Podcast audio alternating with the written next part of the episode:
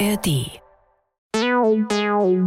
Die JustizreporterInnen, der ARD-Podcast direkt aus Karlsruhe. Wir sind dabei, damit ihr auf dem Stand bleibt. Herzlich willkommen zu Folge 12 unseres Podcasts. Mein Name ist Claudia Kornmeier und mit mir im Studio heute ist mein Kollege Christoph Kehlbach. Hallo. Hallo Christoph, schön, Hi. dass du da bist. Wir wollen nachher über ein Urteil des Europäischen Gerichtshofs, also des Gerichtshofs der EU, sprechen. Da ging es diese Woche um Transitzonen in Ungarn für MigrantInnen. Das sind solche Zonen, die direkt an der Grenze eingerichtet werden. Und da hat der EuGH ein relativ klares Urteil gesprochen. Genau. Dazu kommen wir später. Zugeschaltet ist uns auch Frank Bräutigam. Hallo Frank. Hallo Claudia, aber nur ein Stock über dir. Richtig, nicht mit im Studio, aber ich höre dich gut. Ist unser Corona-Abstand. Frank hat am Mittwoch ein langes Interview geführt mit dem scheidenden Präsidenten des Bundesverfassungsgerichts Andreas Voskuhle aus Anlass seines Amtsendes. Als Andreas Voskuhle Verfassungsrichter geworden ist, da war ich noch Studentin in Freiburg. Ich saß sogar bei ihm in der Vorlesung, habe mir von ihm das allgemeine Verwaltungsrecht beibringen lassen und musste mich dann ab und an auch mal wieder so anraunzen lassen, wenn ich zu faul war, neben den Bundesgesetzbüchern auch die Landesgesetze mit in die Vorlesung zu schleppen. Seitdem sind über zwölf Jahre vergangen. In meinem Leben ist viel passiert, genauso aber auch in dem Richterleben von Voskuhle. Frank, du hast Voskuhle nicht ganz, aber fast die gesamten zwölf Jahre seiner Amtszeit über als Justizreporter beobachtet. Du hast ihn am Mittwoch auch nicht zum ersten Mal interviewt. Hast du denn über die Jahre so eine Entwicklung oder auch Veränderung bei ihm beobachten können? Ja, schon. Ähm, er wurde ja 2008 gewählt. Zu der Zeit war ich Justizreporter im Team von Karl-Dieter Möller damals und konnte dann 2009 für einen Grundgesetzfilm, 60 Jahre Grundgesetz damals, durfte ich ein erstes Interview längeres mit ihm führen. Und ähm, das war auch schon so ein Zeichen dafür, dass er neben der Richtertätigkeit ähm, auch ein Auge darauf hat, wie kommuniziert man mit einer breiteren Öffentlichkeit.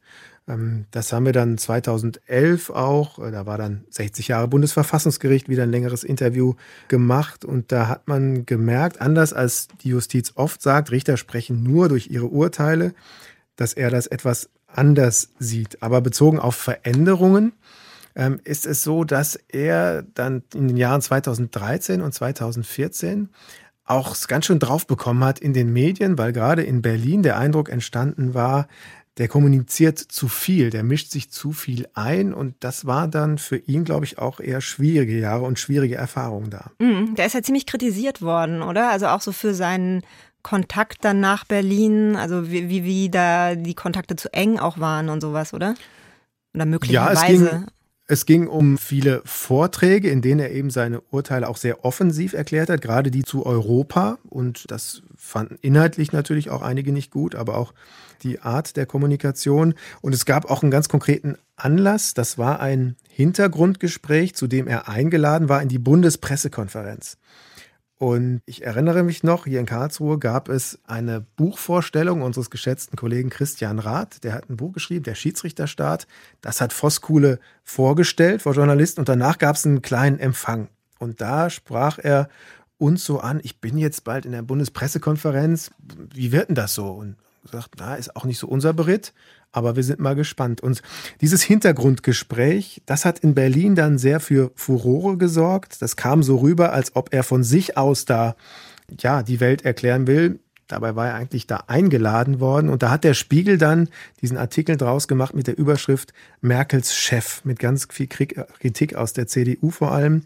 Und ähm, das hat dann dazu geführt, dass er für eine gewisse Zeit ähm, seine Medienarbeit zurückgefahren hat. Und das hat zwei Seiten.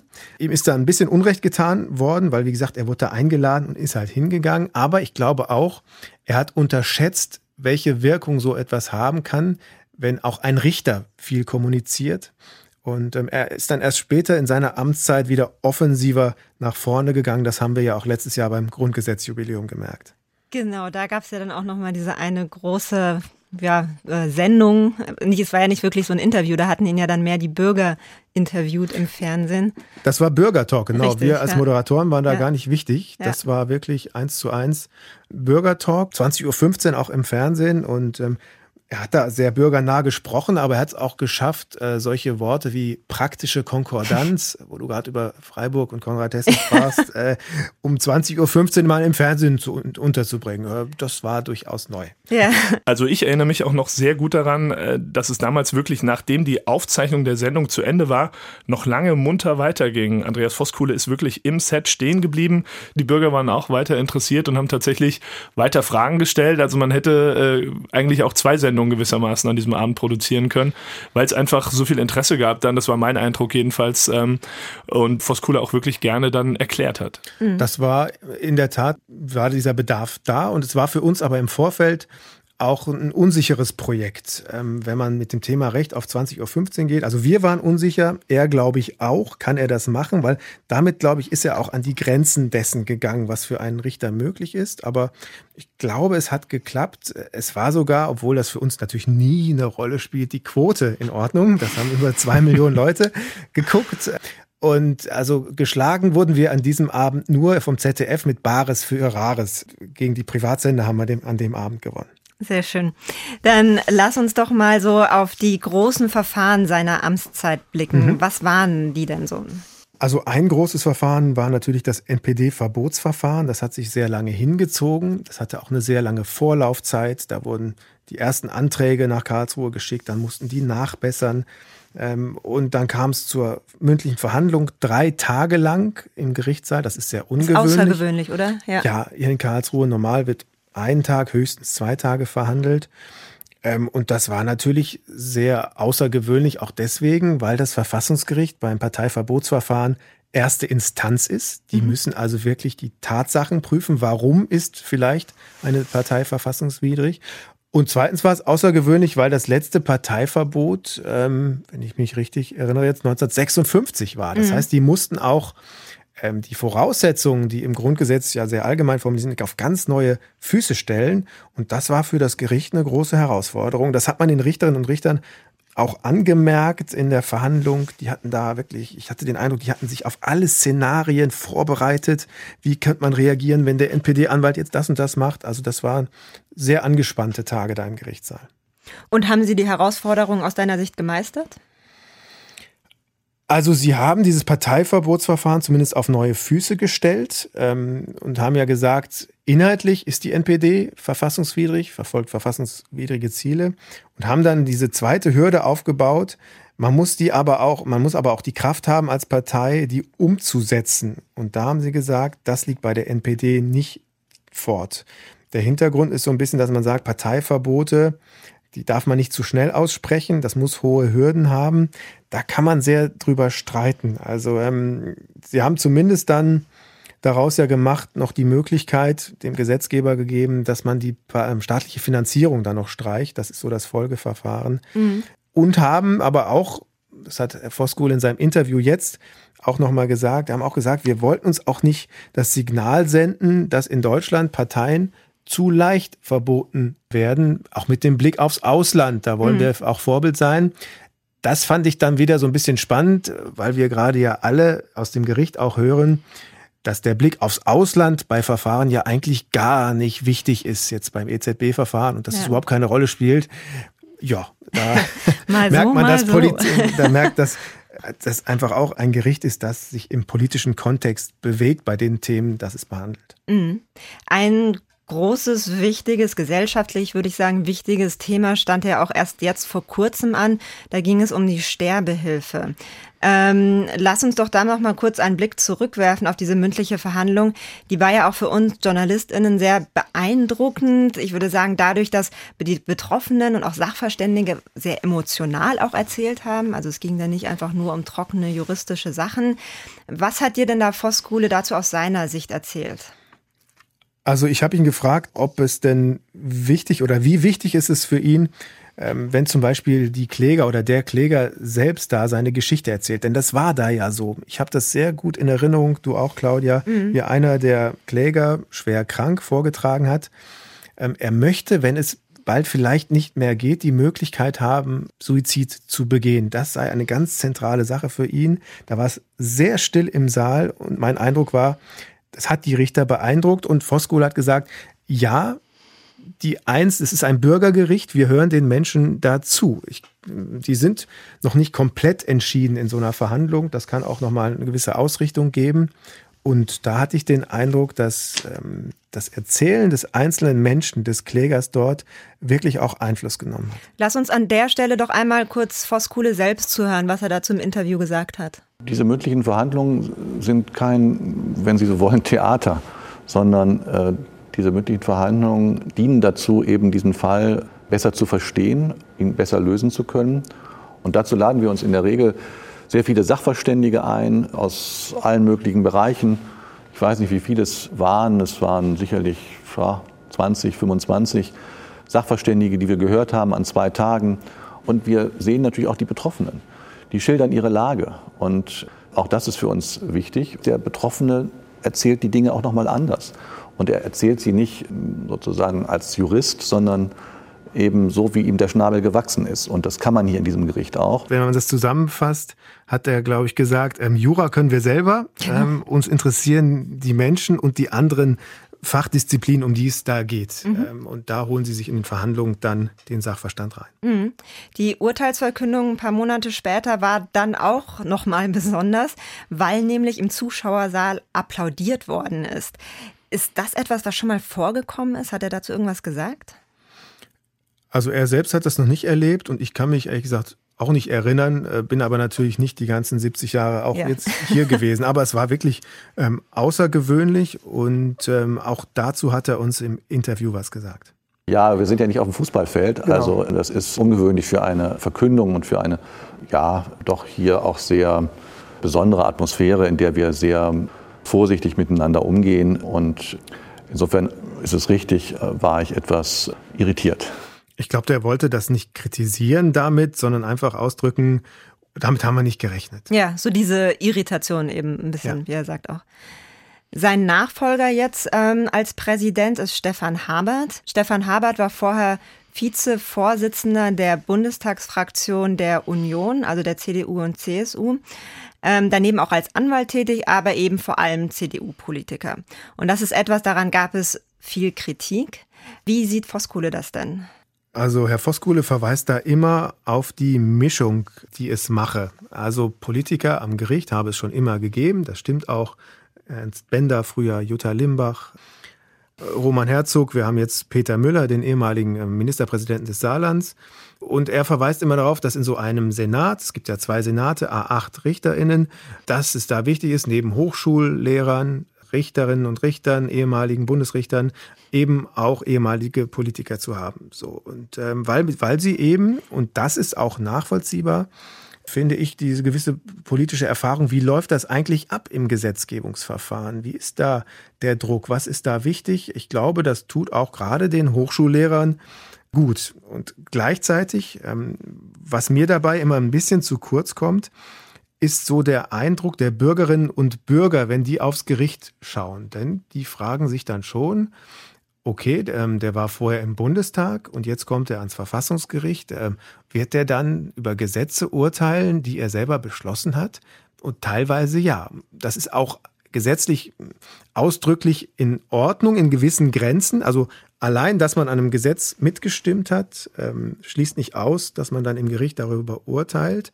Für Befangenheit muss noch etwas dazukommen, aber ich finde es durchaus berechtigt, wenn sich Bürgerinnen und Bürger fragen, ist das denn in Ordnung? Kann das denn sein, ähm, dass ehemalige Politiker da quasi über ihre eigenen Gesetze urteilen? Mhm. Und Voskuhle hat dir ja jetzt im Interview erzählt, dass er sogar sagen würde, dass sich ehemalige Politiker, Politikerinnen sogar nochmal extra anstrengen würden, um auch ja nicht sich diesem Verdacht ausgesetzt äh, zu sehen, dass sie da vielleicht doch eher politisch entscheiden würden. Abgesehen davon dürfen Sie nicht den Druck unterschätzen, der auf ihn als ehemaliger Politiker lastet, wenn Sie hier hinkommen.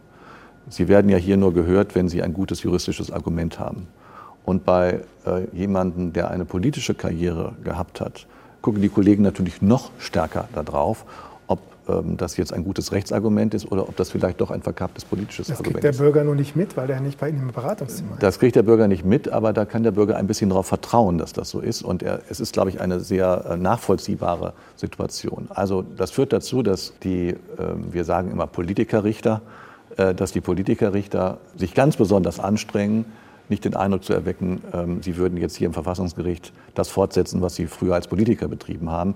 Also das glaube ich ihm aufs Wort, ähm, dass in dieser Beratung, wo wir ja nicht dabei sind, aber um die es viele Mythen gibt, wie intensiv und streitig da auch diskutiert wird im Beratungszimmer der beiden Senate, dass man sich da wirklich keine Freude macht, wenn man mit rein politischen und nicht juristischen Argumenten kommt.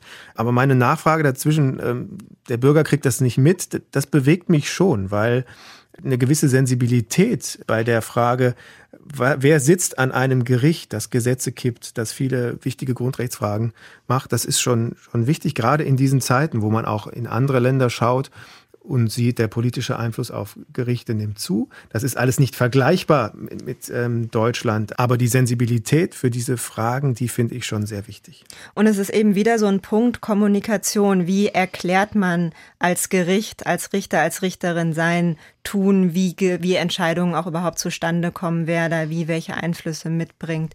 Da hattest du ihn auch nach grundlegenden Veränderungen so gefragt, äh, während seit, seit Beginn seiner Amtszeit 2008.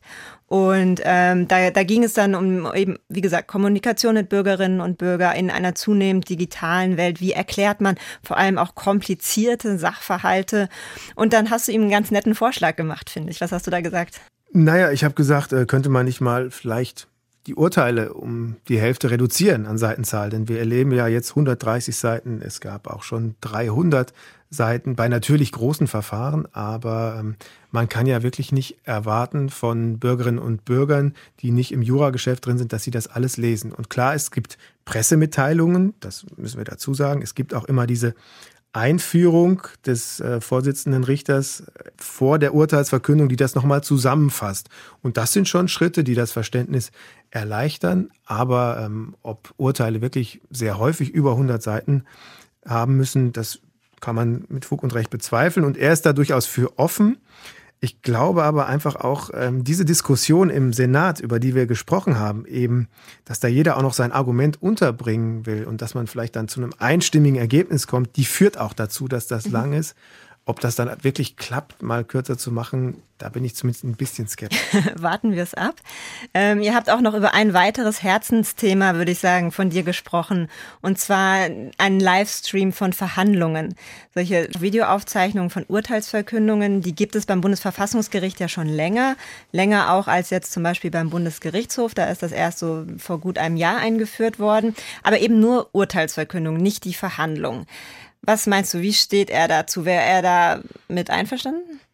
Also er hat ausdrücklich gesagt, er findet das gut und das hat auch ähm, eine Vorgeschichte. Also er hatte bei der Verabschiedung meines Vorgängers Karl-Dieter Möller, das war im Dezember 2010, da hatte er eine Rede gehalten zum Thema Justiz und Medien und hatte für eine Öffnung ähm, der Medien, der Justiz gegenüber den Medien plädiert. Also man merkt, das Thema hat er früh auch besetzt. Und da, schon damals ging es darum, könnte man nicht die Verhandlung, äh, Verhandlungen des Bundesverfassungsgerichts auch übertragen. Heute wäre es wahrscheinlich der Livestream. Und ähm, ja, das hat, da hat sich aber nichts getan. Wir haben diese große Baustelle der Urteilsverkündung am Verfassungsgericht und seit wenigen Jahren auch an den obersten Bundesgerichtshöfen. Das war eine große Veränderung.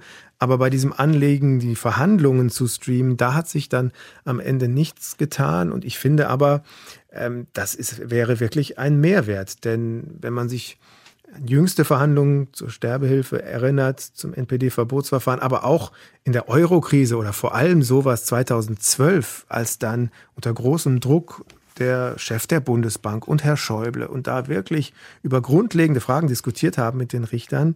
Wenn das auf Phoenix im Livestream läuft, äh, fände ich das für die Bürgerinnen und Bürger einen großen Mehrwert. Mhm. Und ich meine, man muss sich ja dann nicht drei Tage lang das anschauen, aber immer mal wieder zu bestimmten mhm. Punkten oder so. Die Angst ja. ist dann immer ähm, grundsätzlich bei diesen Fragen der Richterinnen und Richter, dass dann für die Galerie geredet wird. Mhm. Dass man denkt, ich äh, rede jetzt nicht frei Schnauze, sondern weiß, da laufen Kameras, ähm, sowohl auf Richterbank als auch bei den Beteiligten. Klar kann man das nicht ausschließen. Und trotzdem bleibt es einfach, bleiben es grundlegende ähm, Tage und Verhandlungen und der Bürger kann das ruhig mitkriegen. Mhm. Das letzte Urteil, das Voskuhle verkündet hat, das war jetzt ähm, das ähm, Urteil zur EZB, zum Ankauf von Staatsanleihen. Das war inhaltlich ähm, super besonders, aber auch äh, ganz praktisch, nämlich jetzt in Zeiten von Corona. Wie sah das da auf der Richterbank aus? viel Abstand, nur fünf Richterinnen und Richter statt acht. Also das war wirklich ungewöhnlich, als wir morgens auch ins Gericht kamen, in den Saal. Da merkte man schon, okay, Zuschauerplätze sind nur ganz, ganz wenige, viel Abstand. Ähm, und als dann die Tür aufging, um Punkt 10 Uhr, kamen nur fünf Richterinnen und Richter raus. Mhm. Und er hat dann auch darauf direkt hingewiesen, Herr Voskuhl, und hat gesagt, ähm, wir haben gelost. Ähm, also der Präsident und der Berichterstatter, der das Urteil vorbereitet hat, die seien gesetzt gewesen. Und ansonsten habe man äh, ja gelost in einem Raum. Er hat das dann nochmal äh, mir auch im Interview ein bisschen erklärt. Und mhm. ich habe jetzt nicht im Bundesverfassungsgerichtsgesetz geblättert, ob das irgendwie verboten ist, aber die werden das schon geprüft haben. Ja, das hoffe ich auch. Jedenfalls hat sich niemand beschwert. Das gesamte Interview könnt ihr euch in der ARD Mediathek ansehen. Vielen Dank, Frank. Ich hoffe, du bleibst noch bei uns. Wir kommen jetzt zu unserem zweiten Thema mit Christoph, Bleib nämlich ich, ja. sehr schön, nämlich dem Urteil des Europäischen Gerichtshofs zu den Transitzonen an Ungarns Grenze, also in Ungarn an der Grenze zu Serbien. Das wurde am Donnerstag veröffentlicht. Wenn wir da noch mal einen Blick ähm, zurückschauen, das Ganze fing ja so an 2015, das war der Höhepunkt der Flüchtlingskrise, immer mehr Menschen haben versucht, über die Balkanroute in die Europäische Union zu kommen. Und das bedeutet dann eben über Serbien nach Ungarn.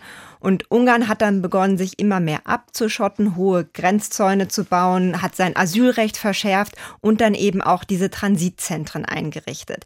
Seit 2017 gilt jetzt, wer in Ungarn Asyl beantragen will oder beantragt, muss dort in diesem Transitzentrum den Ausgang seines Verfahrens abwarten. Und der EuGH, der musste jetzt entscheiden, ob das mit EU-Recht vereinbar ist. Christoph, wie ist denn dieser Fall überhaupt zum EuGH gekommen? Naja, es äh, geht um äh, zwei ähm, Zweiergruppen, einmal ein Ehepaar und im anderen Fall ein Vater und sein Sohn, die über die Balkanroute ähm, als ähm, Asylbewerber nach Ungarn kommen wollten, haben dort einen Asylantrag gestellt. Und der wurde als unzulässig verworfen. Und ähm, es wurde die Rückführung also das ist dieses technische Wort, die Rückführung dieser ähm, Menschen ähm, erlassen durch, durch ähm, die ungarische Behörde. Und ähm, Serbien sollte eigentlich, so haben es äh, die ungarischen Behörden vorgesehen, ähm, diese Menschen wieder aufnehmen. Serbien hat sich geweigert und ähm, im Ergebnis kamen die dann in dieses Transitzentrum und haben dann dort gewissermaßen einfach die Zeit verbringen müssen, sind seitdem dort und ähm, Genau, und mit Unterstützung einer ungarischen NGO haben sie dann eben ihr Klage auch eingereicht gegen diesen abgelehnten Asylbescheid. Und dann ist es eben so dazu gekommen, dass das ungarische Gericht, das dass dann damit Klage, befasst war, äh, genau. hat dann dem EuGH Fragen vorgelegt. Genau, im, im Wege dieses normalen Vorlageverfahrens. Genau. Ähm, es geht da ja ähm, auch um EU-Recht. Ähm, diese Asylverfahrensrichtlinie spielt eine Rolle. Und äh, zur Auslegung von EU-Recht ist eben der Europäische Gerichtshof ähm, berufen. Und das hat er gestern getan und relativ deutlich genau, und. Eine der Fragen war dann eben, ist es zulässig, Asylbewerber über eine lange Zeit, das waren ja bei diesen ähm, vier Leuten, waren das jetzt mittlerweile schon über ein Jahr, die so lange in diesem Transitzentrum festzuhalten. Das ist jetzt schon so fast so ein bisschen die Antwort auf die Frage, aber darf man die dazu zwingen, so lange dort zu bleiben oder ist das eine genau. unzulässige Inhaftierung? Das war dann die Frage. Ob das als Haft einzustufen ist, mhm. genau. Und da hat der Europäische Gerichtshof sehr deutlich gesagt, ja, die Bedingungen sind da in diesem äh, Transitlager in Röske als Haft anzusehen, denn sie können nicht rechtmäßig nach Serbien einreisen, weil die serbischen Behörden das eben als rechtswidrig ansehen und außerdem würden ähm, diese Migrantinnen dann eben auch ähm, ihren Anspruch verlieren, in Ungarn weiterhin auf Asyl gewissermaßen ähm, also Asyl dort zu beantragen und auf Asyl dort zu mhm. hoffen. Das heißt, rein faktisch könnten sie nicht äh, nach Serbien. Dieser Weg ist ihnen gewissermaßen rechtlich versperrt. Und ähm, nach Ungarn dürfen sie eben auch nicht wegen der dortigen Entscheidung. Und aus diesem Grund ähm, ist das eine, eine Haft, auch wenn man dann noch dazu sieht, dass sie wirklich dieses Transitlager nicht verlassen dürfen, dass es wirklich mit, äh, mit Zäunen, mit Mauern dann entsprechend abgeschirmt. Mhm. Und das sei dann als Haft anzusehen. Grundsätzlich muss man aber an dieser Stelle dazu sagen, es ist durchaus denkbar, dass AsylbewerberInnen für eine bestimmte Zeit in Haft genommen werden. Aber da gibt es durch die ähm, europäischen Rechtsvorschriften eben klare Maßgaben, klare Voraussetzungen und die wurden in Ungarn nicht eingehalten. Mhm. Also es gibt, genau, es gibt klare Regeln, wann dürfen AsylbewerberInnen in Haft genommen werden. Und da gibt es auch besondere Regeln für eben Grenzregionen und solche Transitzentren. Was gilt denn da? Naja, in diesen Transitzentren dürfen tatsächlich dann, ähm, kann ja dieser Asylantrag dann direkt äh, gestellt werden und es dürfen bis zu äh, einem Zeitraum von vier Wochen maximal Menschen dann dort gewissermaßen in Haft in Anführungszeichen bleiben. Also äh, für diesen Zeitraum dürfen sie dann dort sein. Aber der EuGH hat klargemacht, das ist eben das Maximum. Wenn mhm. innerhalb von vier Wochen keine Entscheidung gefallen ist, dann muss diesen Menschen gewissermaßen der Zugang in das Land gewährt werden. Und es muss auch klar sein, dass zum Beispiel Gerichte Entscheidungen von Behörden überprüfen können, äh, wenn es um die ähm, Gewährung oder eben Nichtgewährung solcher Asylanträge geht oder auch wenn es darum geht, ob Rückführungen in andere Länder mm, festgesetzt werden, dann muss das einem Gericht zugänglich sein. Und ähm, im Fall von Ungarn war es tatsächlich so, dass eigentlich äh, die ungarischen äh, Rechtsvorschriften das überhaupt nicht vorgesehen hatten. Der Fall ist jetzt trotzdem dort gelandet und der EuGH hat gesagt, gut so, gut, dass es dort gelandet ist. Ähm, ein Gericht muss sich dann auch für zuständig erklären und muss sogar ähm, die Möglichkeit haben, ähm, die Entscheidung der Verwaltungsbehörden dann in Ungarn auch ähm, zu korrigieren, zurück zurückzunehmen und durch eigene Entscheidungen zu ersetzen, um gewissermaßen zu sagen, ähm, hier ist ein Punkt erreicht, ähm, wo diese Haftvorgaben, die es ähm, durch das EU-Recht gibt, nicht mehr eingehalten werden. Jetzt muss man daran. Mhm. Und wie gesagt, dieses Ehepaar und der Vater mit seinem Sohn, die waren alle schon gut über ein Jahr in dieser Transitzone. Lange Zeit. Und ja. äh, genau, und ich habe mit der Frau von dieser ungarischen NGO ähm, nach dem Urteil gesprochen und sie gefragt, ist das eine Ausnahme oder sind die meisten Menschen, die dort äh, sind, äh, länger als diese zulässigen vier Wochen drin? Und da hat sie mir eine relativ klare Antwort gegeben. Basically every single person there. Most people have been there for many months, several of them for well over a year. And since the beginning of March, the Hungarian government has not allowed anybody to enter. So since two months have passed since the beginning of March, everybody there is well over the 28 day limit, which would be something that is justified under EU law. Also sie sagt, so ziemlich jede einzelne Person, die dort in diesem Transitlager ist, ist dort länger, teilweise auch schon seit Monaten. Also länger als vier Wochen und teilweise auch schon seit Monaten dort. Welche Folgen wird das EuGH-Urteil denn jetzt haben? Also das ist jetzt äh, klassisches EU-Recht. Ähm, danach ist es ja so, dass ähm, der Europäische Gerichtshof in Luxemburg nicht endgültig diesen Fall entscheidet, sondern immer nur sagt, wie ist das EU-Recht auszulegen. Ähm, die letztliche Entscheidung muss dann das vorlegende Gericht treffen, in dem Fall also das Gericht in Ungarn, das dieses Verfahren gewissermaßen nach wie vor auf dem Tisch hat. Ähm, aber es muss eben berücksichtigen, was der EuGH gesagt hat zum Thema EU-Recht. Und hier sind die Vorgaben eigentlich sehr klar, so klar, dass eigentlich nur eine unverzügliche Freilassung dieser Menschen in Frage kommt. Ähm, das ist aus der gestrigen Entscheidung des Europäischen Gerichtshofs eigentlich klar herauszunehmen. Diese Entscheidung muss aber eben, wie gesagt, das Gericht in Ungarn treffen. Aber ähm, wenn es äh, das macht, was wir auch gemacht haben, nämlich sich dieses Urteil genau durchzulesen, dann ähm, wird es zu keiner anderen Entscheidung kommen können, als zu sagen, diese äh, Menschen müssen jetzt aus dieser Transitzone wieder herausgelassen werden können. Und gab es auch schon Reaktionen aus der Politik in Ungarn? Die äh, gab es. Die ähm, Justizministerin dort wurde zitiert mit äh, einer, naja, abwertenden ähm, Bemerkung zu diesem Urteil. Man könne das nicht verstehen. Ungarn würde sich an internationales Recht halten, was der EuGH ja exakt anders sieht in diesem Fall. Aber man merkt schon, das ist jetzt nicht auf viel äh, Gegenliebe gestoßen, dieses Urteil, ähm, wie generell ja auch andere Verfahren gezeigt haben im Zusammenhang mit Ungarn. Die sind ja aktuell tatsächlich am Europäischen Gerichtshof mit ihren Asylverfahren in Ungarn gewissermaßen seine Art Dauergast. Ja, wir werden das weiter beobachten. Tatsächlich ist ja auch noch ein Vertragsverletzungsverfahren der EU-Kommission gegen Ungarn beim EuGH anhängig. Auch da geht es unter, unter anderem um diese Transitzonen. Ja, vielen Dank, Christoph. Sehr gerne. Und damit wollen wir dann nochmal einen Blick auf die kommende Woche werfen. Da steht nämlich schon wieder, schon wieder ein wichtiges Urteil beim Bundesverfassungsgericht an. Und ähm, da wird es diesmal über die Überwachung durch den Bundesnachrichtendienst gehen. Geklagt hatten da unter anderem JournalistInnen aus dem Ausland und auch unterstützt durch Reporter ohne Grenzen, die diese Überwachung durch den Bundesnachrichtendienst für viel zu weitgehend halten. Da werden wir sehen, was Karlsruhe dazu sagt. Ansonsten, wenn ihr Anmerkungen, Kritik, Verbesserungsvorschläge habt, Themen, die wir gerne behandeln sollen, Fälle, die euch besonders interessieren, dann meldet euch gerne bei uns, schreibt uns eine E-Mail an justizreporterinnen.swr.de, also ohne Gendersternchen, das geht noch nicht, oder schreibt uns eine, schreibt uns einen Kommentar auf unserer Facebook-Seite ähm, ARD Rechtsredaktion. Wir freuen uns immer über Feedback ähm, und bis dahin Christoph, Frank, bist du auch noch da? Auch noch, jawohl. Sehr schön. Sag auch Tschüss. Äh, verabschieden ja, wir uns bis nächste Woche. Bis dann, ciao.